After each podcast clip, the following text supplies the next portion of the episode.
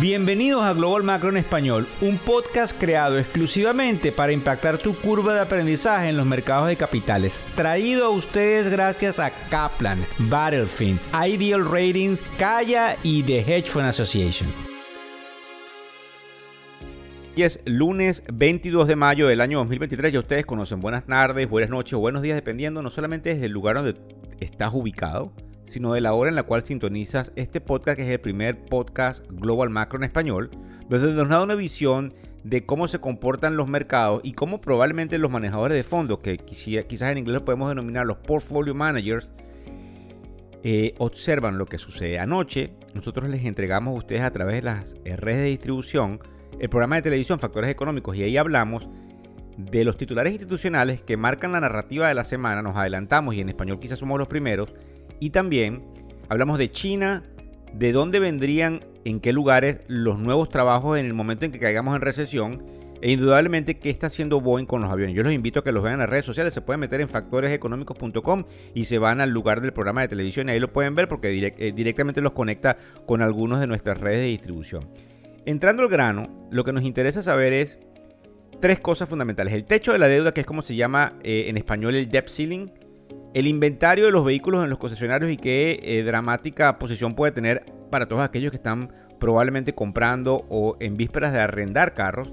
Y tres, la dinámica que se puede presentar entre la guerra de Rusia y Ucrania si es que los Estados Unidos finalmente les entrega F-16 o, o, no directamente a Estados Unidos, pero a algunos de los países eh, que, que, tienen F-16, que son esos aviones que inclusive en mi natal Venezuela en los años 80 pues fueron vendidos creo que durante el gobierno de Luis Herrera Campín. Eh, es interesante la, dinámica que hay aquí. Ahora fíjense bien. Entrando al techo de la deuda, lo interesante aquí es que es la dinámica cómo eh, se define muchísimas cosas desde el punto de vista presupuestario en los Estados Unidos. Desde el punto de vista legal, la secretaria del Tesoro americano, que se llama Janet Yellen, que anteriormente fue la presidenta del Banco Central antes de Jeremy Powell, que es el que está ahorita, o sea, es una mujer sumamente conocedora en materia, ella dice que no llegamos al primero de junio. Según los estimados de los analistas, no es tan así, pero sería tan pronto como el 12 o 14 de junio.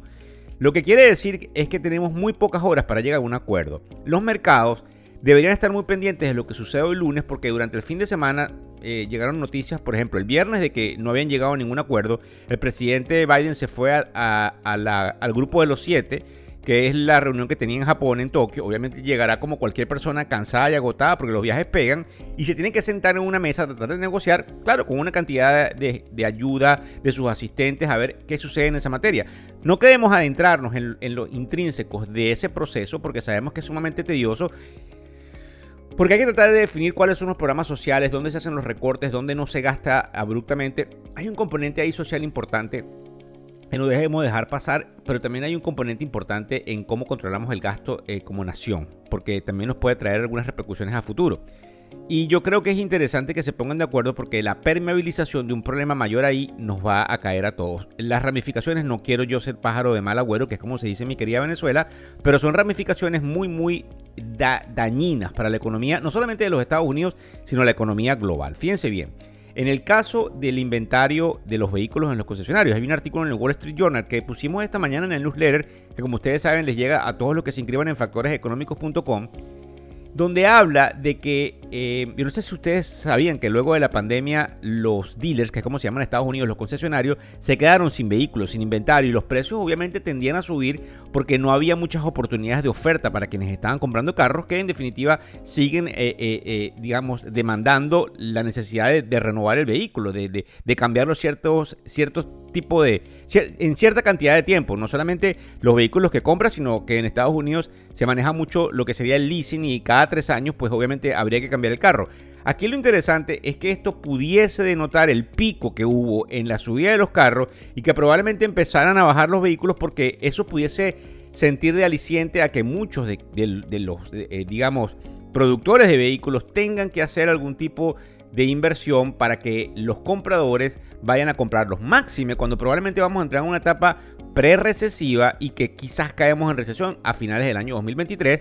Yo les recomiendo a quienes probablemente están viendo, como todos, porque esto es necesario, un carro en los Estados Unidos es necesario. Eh, yo creo que es interesante que observemos qué puede pasar en el mes de septiembre octubre, que es donde probablemente vamos a empezar a sentir esa necesidad de esos eh, eh, productores de vehículos, las grandes marcas, de darle incentivos a los concesionarios y que se traslade en que los usuarios tengan mejores precios. Eso sumado que probablemente haya una pausa en la subida de tasas de interés y genere la posibilidad de financiamientos mejores a quienes obviamente tengan mejor calidad de crédito. En el caso de eh, lo que está sucediendo en Rusia y Ucrania y las repercusiones internacionales desde el punto de vista geopolítico, yo creo que es interesante que tomemos en cuenta lo que sucede con los F-16. Fíjense bien que en un artículo de Barron, aquí me salgo totalmente, eh, estuvieron hablando de los precios del petróleo y yo estimaba, yo particularmente, que hoy en la mañana los precios del petróleo iban a subir. Ahorita vamos a ver a los mercados. Los precios no están subiendo, puesto que este panorama geopolítico no pareciera todavía hacer un clic en el miedo de que la guerra pudiese escalar probablemente si la guerra eh, tuviese algún tipo de escalada, los precios del petróleo se darían vuelta. Han venido bien, bien eh, deprimidos, producto no solamente del que pudiésemos entrar en una recesión, sino de la falta de demanda del segundo país más grande del mundo desde el punto de vista de demanda, que es China.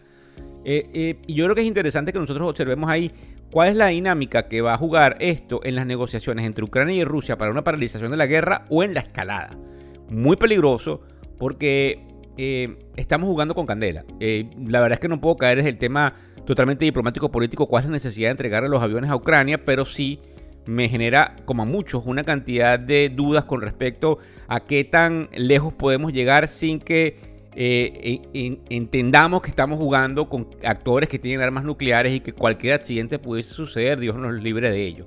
Esto tiene unas implicaciones geopolíticas que obviamente generan algún tipo de volatilidad probable en los mercados y tenemos que prestarle atención a priori porque no podemos dejarlo desapercibido. Fíjense ustedes, con respecto a los mercados, a esta hora que son las 11 y 20 hora del este de los Estados Unidos, me llama la atención que en el caso de eh, el Dow Jones, el Dow Jones está cayendo alrededor del 0.24%, pero en el caso del Standard Poor's 500, que es el índice más representativo del mercado, al igual que el Nasdaq, ellos están subiendo. Hay una descorrelación, es así como se llama, cuando tienes un mercado que básicamente hace la mímica de una canasta de acciones, como es el del Dow Jones 30, y obviamente tienes otros mercados que están yendo en otro sentido. Hay que evaluar exactamente cuáles son los sectores dentro de esos mercados que están jalándose los mercados hacia el alza. Para que tengan una idea, el Standard Poor's 500, que tiene las 500 acciones más importantes y más representativas del mercado americano, comprende 11 sectores. Y esos 11 sectores tienen una preponderación dentro de la conformación del índice. Probablemente si lo observamos veremos cuáles son los sectores que están subiendo hoy, aunque la dinámica tampoco representa muchos cambios porque estamos hablando de porcentajes mínimos en términos porcentuales, valga la redundancia. Fíjense bien, nos llama la atención el caso del oro porque muchos han dicho que probablemente el oro puede llegar por encima de los 2.000 y tanto. El oro ha estado rezagado, cayendo alrededor del punto 28% el día de hoy. Y en el caso de las cripto, tenemos al Bitcoin ya tocando eh, nuevamente los 26 mil y tantos, que en definitiva pudiese decirse que está un poco rezagado, un poco paralizado, siempre prestando la atención al bono a 10 años, que es el bono que se va a mover dependiendo de cómo se comporte. Esta misma tarde, la dinámica de la reunión entre la Casa Blanca y el Congreso con respecto al techo de la deuda. Muchas gracias por seguirnos, por ahí le dejamos en las redes sociales el reel del día de hoy, donde explico a qué hora nos despertamos en la mañana para poder llegarles a todos ustedes todos esos titulares que matutinamente les llegan por email a todos los inscritos en factoreseconómicos.com. Muchísimas gracias por todo este proceso. En definitiva, nos hace, nos llena de alegría todo lo que le venimos entregando en materia económica y sabemos que indudablemente tiene un impacto en muchos de ustedes que se toman el tiempo, no solamente en escucharnos, sino en tratar de digerir toda la cantidad de información que aquí colocamos. Muchísimas gracias. El podcast Global Macro y de Factores Económicos ofrece una visión global de los mercados de valores y dicho análisis es producto de la compilación traída por diferentes fuentes de investigación de mercados institucionales. Por motivos y declaración regulatoria, este podcast no debe ser interpretado como una recomendación precisa en inversiones, bien sea en productos y o vehículos financieros. Y además, sugerimos consultar con su respectivo asesor particular de inversiones o su equivalente en caso de suscitarse cualquier duda que pudiese derivarse de nuestra fuente informativa. Este podcast es narrado por Víctor Hugo Rodríguez, quien es un conocido profesor y comunicador financiero, cofundador de la plataforma educativa ilafin.com.